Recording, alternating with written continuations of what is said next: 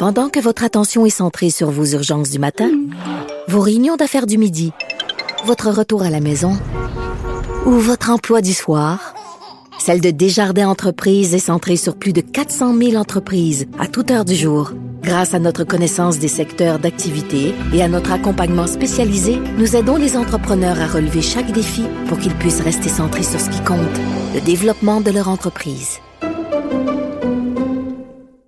Parlant de vacances, euh, près d'un an après le, cette enquête sur des plaintes de voyageurs, Sunwing, qui a été d'une amende de près de, de 700 000 dollars, ça a été décrété par l'Office des transports du Canada. Oui, on s'entend un événement qui avait touché plus de 16 000 passagers entre du 14 au 18 avril 2018. Euh, la météo qui avait causé plusieurs problèmes aux aéroports Pearson à Toronto, Pierre-Éliott Trudeau à Montréal. Et euh, ça a causé une cascade de problèmes, de longs retards et euh, Sunwing semble avoir mal géré tout ça puisqu'ils ont reçu 578 plaintes euh, de, ces vols entre le 14 et le 18 avril et écopent maintenant d'une amende de 700 000 Alors, euh, visiblement, on a mal agi. Jacob Charbonneau, président directeur général de volenretard.ca, une entreprise d'organisation spécialisée justement pour supporter les voyageurs dans leurs réclamations. Bonjour, M. Charbonneau. Bonjour, M. Dumont. Est-ce qu'on parle d'une amende exemplaire pour Sunwing? En fait, si on parle de, on parle d'une amende qui n'est pas nécessairement exemplaire, si on se souvient là, ce qui était arrivé avec euh, Air Transat, avec les délais de tarmac. Euh, à Ottawa, là? On parlait de trois appareils et puis des montants euh, un petit peu plus élevés. Euh, là, on parle de plusieurs centaines de vols. Là, on parle de 80, en fait, 96 vols qui ont été impactés.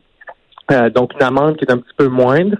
Euh, par contre, il y a aussi des indemnités qui vont devoir être versées aux passagers selon les dépenses qui ont été encourues, euh, donc notamment pour l'hébergement à destination, transport jusqu'à l'hôtel et les repas. Le fait qu'à la base, là, l'origine du problème, il y avait la météo, ça n'aurait pas dû servir d'excuse à Sunwing? Euh, pas nécessairement, parce que là, ce que, l'Office a visé, dans le fond, c'est qu'on n'a pas laissé, on n'a pas respecté euh, notre propre tarif, donc le tarif aérien qu'on achète un billet qui devait laisser partir les gens après 90 minutes. Euh, donc, d'une part, et puis on n'a pas porté assistance, notamment comme c'est convenu dans la Convention de Montréal, qui, elle, est incluse au niveau du tarif aussi. Mhm. Donc, euh, il y, a eu des, nonobstant la météo, il y a eu des manquements réels en termes de, de, services et de ce qui était dû aux, passagers. Exactement. Donc, euh, d'où la, la, euh, je veux, ben, je vous avec moi, je veux vous parler plus largement du projet de, de, de, règlement, de la charte de protection des voyageurs euh, que le ministre Marc Garneau veut mettre en place. Euh, c'est déjà assez long. On s'était parlé, vous et moi, lorsqu'il y avait eu adoption de la loi, mais on avait dit, mais la loi, c'est, c'est juste le cadre général. Il faut que les règlements viennent après pour donner vraiment des dents à tout ça. Et là, maintenant, on est rendu en avril 2019, puis la date d'entrée en vigueur, c'est le 1er juillet. Et euh, là, les transporteurs aériens demandent un nouveau délai. Exactement. Donc, il y a un petit peu de lobbying qui se fait là via le, Conseil national des lignes aériennes qui regroupe les principales lignes aériennes canadiennes. Et eux aimeraient voir la date changer pour la mise en fonction donc du 1er juillet 2019. Est-ce qu'ils ont des arguments valables selon vous? Selon nous, non. Euh, donc, on nous parle de, de, on a besoin de plus de temps pour adapter nos systèmes, pour mettre en place. Euh, et des coûts, on veut pas refiler au coût des coûts aux passagers.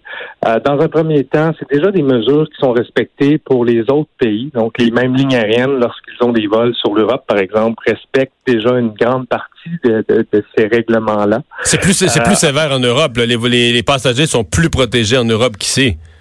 Oui, effectivement. Donc, d'une part, c'est déjà plus protégé, donc puis ils doivent le respecter pour ces vols-là avec les compagnies canadiennes.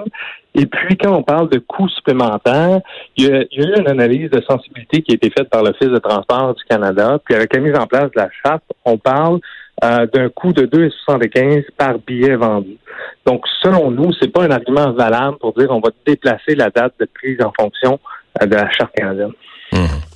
Donc, vous souhaitez toujours, vous pensez toujours qu'il est possible pour le ministre Garneau et souhaitable de, de faire le travail, de faire le boulot pour être prêt au 1er juillet?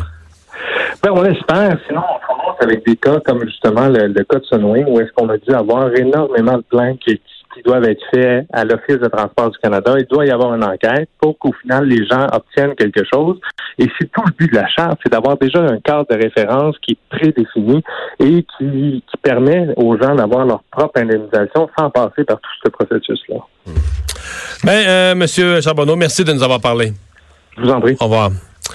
On fait une pause. Euh, on vous parle au retour euh, d'intégration au travail des personnes handicapées. La dernière fois qu'on avait parlé du sujet, c'était Walmart qui était visé, qui avait euh, mis à pied dans le centre du Québec des personnes handicapées. On est plus positif. C'est le ministre du Travail qui veut lui mettre des mesures proactives pour faciliter l'accès au travail pour des personnes handicapées.